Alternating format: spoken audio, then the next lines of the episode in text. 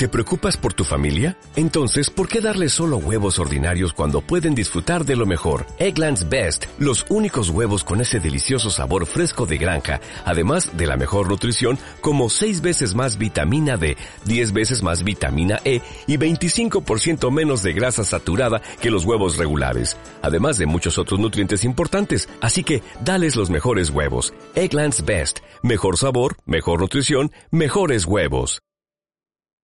Territorio Ambiental, un espacio de acercamiento y nuevas propuestas para cuidar el medio ambiente, con Francisco Calderón y Erika Larios. Una producción del Instituto Mexicano de la Radio y la Procuraduría Ambiental y del Ordenamiento Territorial del Distrito Federal. Territorio Ambiental, pasión por el medio ambiente. Aquí estamos nuevamente juntos a través de nuestras líneas de comunicación, ya sea internet y también radiales. Soy su amiga Bonnie Perete y estamos ya en territorio ambiental y como nos lo prometió, está de nuevo con nosotros el doctor Manuel Perlo Cohen, investigador de la UNAM, quien nos hablará sobre inundaciones en la Ciudad de México. Como siempre, los dejo con la grata compañía de Paco Calderón, Francisco Calderón y por supuesto Erika Larios. Adelante. Gracias, Bonnie Perete. El doctor Manuel Perlo Cohen es licenciado en Economía por la Universidad Nacional Autónoma de México y doctor en Planeación Urbano Regional por la Universidad de California en Berkeley. Como en todas las emisiones, nos acompaña Erika Larios. ¿Qué tal, Paco? El doctor Perlo ha impartido clases en la UAM Xochimilco, la Universidad de California, Stanford y la Javeriana de Bogotá y es autor de varios libros y artículos. Actualmente es investigador de tiempo completo del Instituto de Investigaciones Sociales de la UNAM, miembro del Comité Académico del Lincoln Institute of Land Policy e integrante de la Asociación Internacional de Sociología y de la Latin American Sociological Association. Es un placer contar nuevamente con la presencia del doctor Manuel Perló. Y bueno, doctor, pues entremos en tema directamente. Yo quisiera preguntarle, ¿por qué sufrimos de grandes inundaciones en la cuenca de México? ¿Tiene que ver esto el hecho de que la ciudad se está hundiendo por la sobreexplotación de los mantos acuíferos? Bueno, gracias por invitarme nuevamente al programa. Es un gusto estar aquí.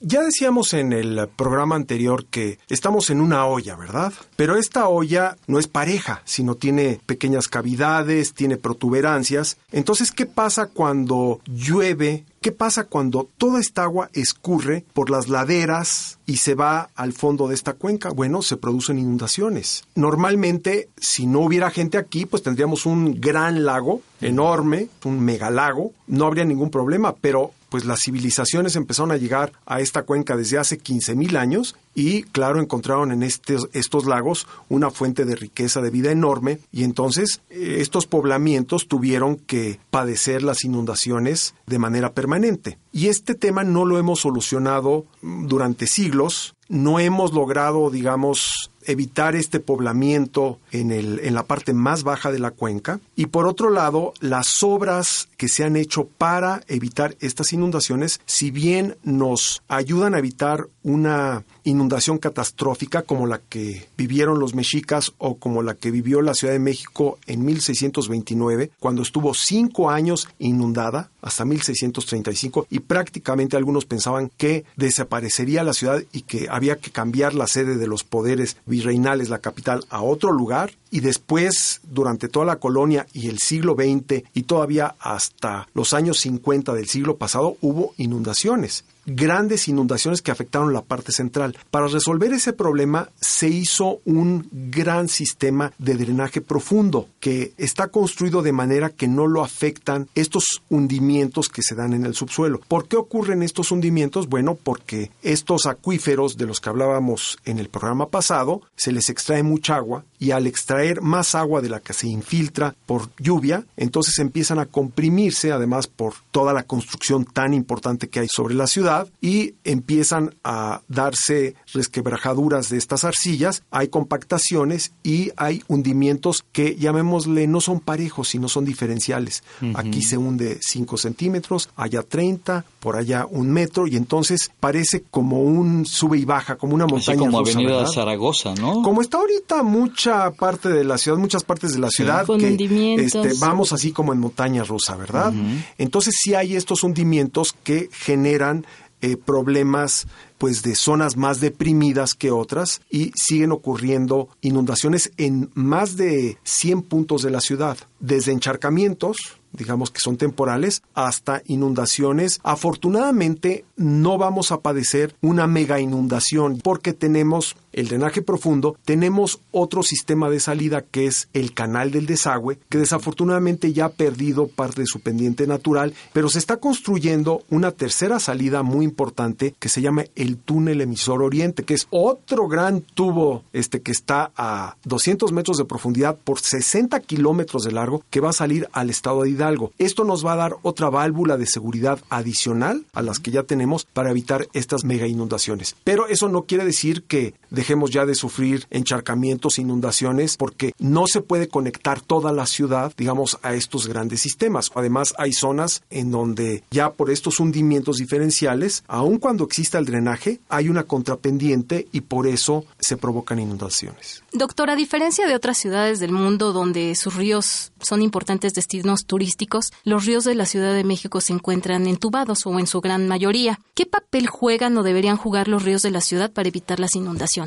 Bueno, los ríos siempre han sido muy importantes porque eran las grandes venas alimentadoras del sistema de lagos, y además de ahí se extraía el agua para los ranchos, las haciendas y todas las propiedades que abastecían de productos alimenticios, pero pues los fuimos desecando los fuimos entubando efectivamente. Este hidrocidio, como lo llamo yo, ocurrió sobre todo a partir de los años 30. A los 60 entubamos Río de la Piedad, Río Churubusco, Río Miscuac, Río San Joaquín. En fin, podemos alargarnos en la lista de ríos. Esto se hizo porque se veían dos problemas en los ríos. Uno era un tema de inundaciones, y luego había un problema sanitario. Muchos de estos ríos se empezaron a utilizar como drenajes, como tiraderos de basura. Entonces ya no eran los ríos cristalinos, bonitos, donde la gente podía irse a pasear. En realidad eran lugares muy desagradables, lugares peligrosos. Y entonces la solución en ese entonces se pensó como, pues vamos a entubarlos. Ese es el progreso. Ese es, digamos, el avance que vamos a dar como sociedad entubando los ríos. Y no hubo voces que los defendieran. Y además venía el automóvil, ya estaba muy fuerte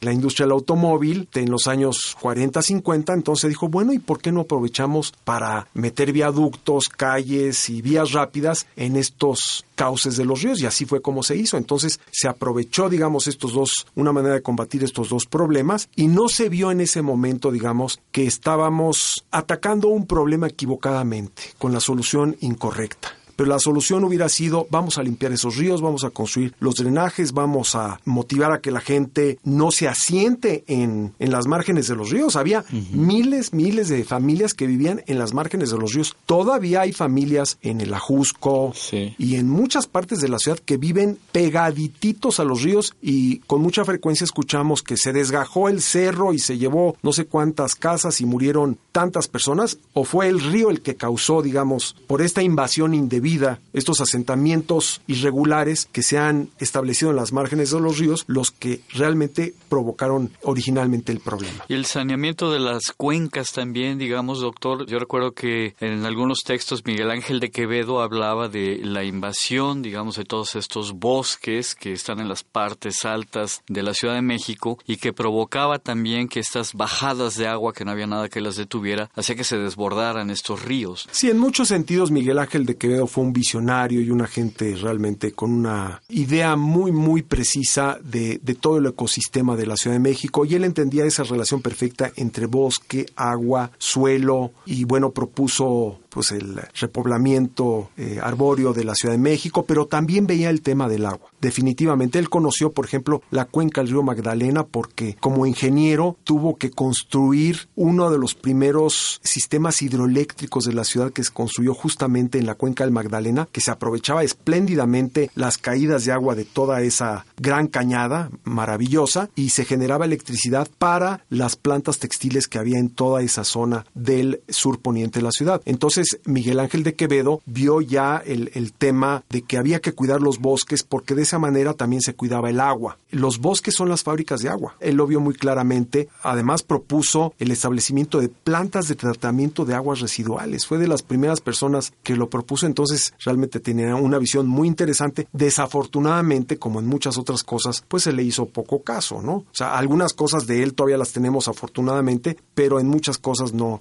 no se siguió su consejo. Doctor, ¿y qué, ¿y qué, tan factible sería la recuperación de, de, estos ríos, volverlos a abrir y de hacer lagos artificiales, por ejemplo, en los que pudiéramos retener el agua? Bueno, la idea de recuperar el hábitat hídrico natural es, es un viejo sueño, ¿eh? es, es, algo que ya tiene mucho tiempo y que además tuvo un impulso extraordinario en la década de los 70 cuando a través de la visión del ingeniero Gerardo Cruikshank se crearon lagos artificiales al oriente de la ciudad. Tenemos un lago artificial que es el Nabor Carrillo, son mil hectáreas, es el lago más grande que tiene en este momento la ciudad. Qué paradoja, ¿verdad? Que siendo esta una ciudad de lagos, tenemos que crear lagos artificiales. Pero bueno, ni modo, vamos a tener que revertir parte de este proceso a nuestra generación y a las futuras les toca ese proceso. Entonces, ha habido, digamos, un interés por los lagos y recientemente empieza a haber interés por los ríos. Y esto es muy bueno porque finalmente los ríos son parte de todo este sistema hídrico que tenemos y podemos hacer cosas extraordinarias con ellos siempre y cuando haya una política muy clara, muy decidida por parte de las autoridades, pero también siempre y cuando los vecinos, los comuneros, los ejidatarios, los pobladores de todas las zonas en donde están estos ríos, que son decenas de ríos en toda la cuenca, se habla hoy de entre 48 y 55 ríos, la mayor parte de ellos en el poniente de la ciudad, en la Sierra de las Cruces, todo el mundo conoce el río San Joaquín, el río Tacubaya, eh, el río Magdalena, el río Miscuac, el río San Ángel, todo el mundo ha oído hablar porque circula por calles que tienen esos nombres. Podemos hacer cosas muy interesantes, empezando por la parte de la cuenca alta, la parte donde nacen estos ríos, donde todavía hay manantiales, donde podemos recuperarlos y donde podemos comenzar a protegerlos de los drenajes, del agua, digamos que de manera ilegal se vierte a esos, a esos cauces y también evitar que se llenen de basura. Es una tarea titánica, pero la podemos hacer y seguir el ejemplo de muchas ciudades del mundo que han encontrado que sus ríos son sus mejores aliados para el abastecimiento de agua, para la regulación del clima, porque lo, la existencia de, de, cuerpos de agua es muy importante para evitar, digamos, las altas temperaturas. Pueden proporcionar paisajes maravillosos y también pueden servir como áreas para recarga de acuíferos. Es decir, los beneficios de recuperar los ríos son enormes. Claro. Doctor, pues agradecemos muchísimo su presencia nuevamente en territorio ambiental y bueno, ojalá contemos con su presencia en alguna otra ocasión. Yo encantado de la vida de estar aquí con ustedes. Muchas gracias. Muchas Paco. gracias, doctor. Agradecemos al equipo de producción, Carolina Durán, Alberto García Bojorges, Román Corona y en los controles técnicos, Edgar Zárate. Boni Perete. Muchísimas gracias a Francisco Calderón, a Erika Larios y por supuesto, muchas gracias de nueva cuenta a nuestro invitado, el doctor Manuel Perló, por habernos platicado sobre las inundaciones aquí en la Ciudad de México. Hay que prevenirnos. A nuestro auditorio les recuerdo que pueden seguir a la PAOT a través de las redes sociales. Esto es en Facebook, en Twitter y YouTube. O también hay otra posibilidad de comunicación, el sitio de internet, cuya dirección es la siguiente, www.paot.mx.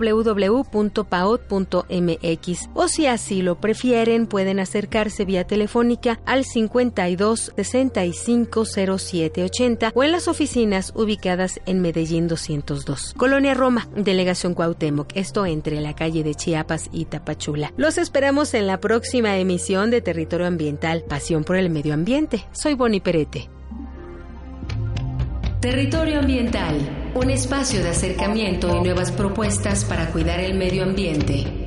Con Francisco Calderón y Erika Larios. Una producción del Instituto Mexicano de la Radio y la Procuraduría Ambiental y del Ordenamiento Territorial del Distrito Federal. Territorio Ambiental Pasión por el medio ambiente.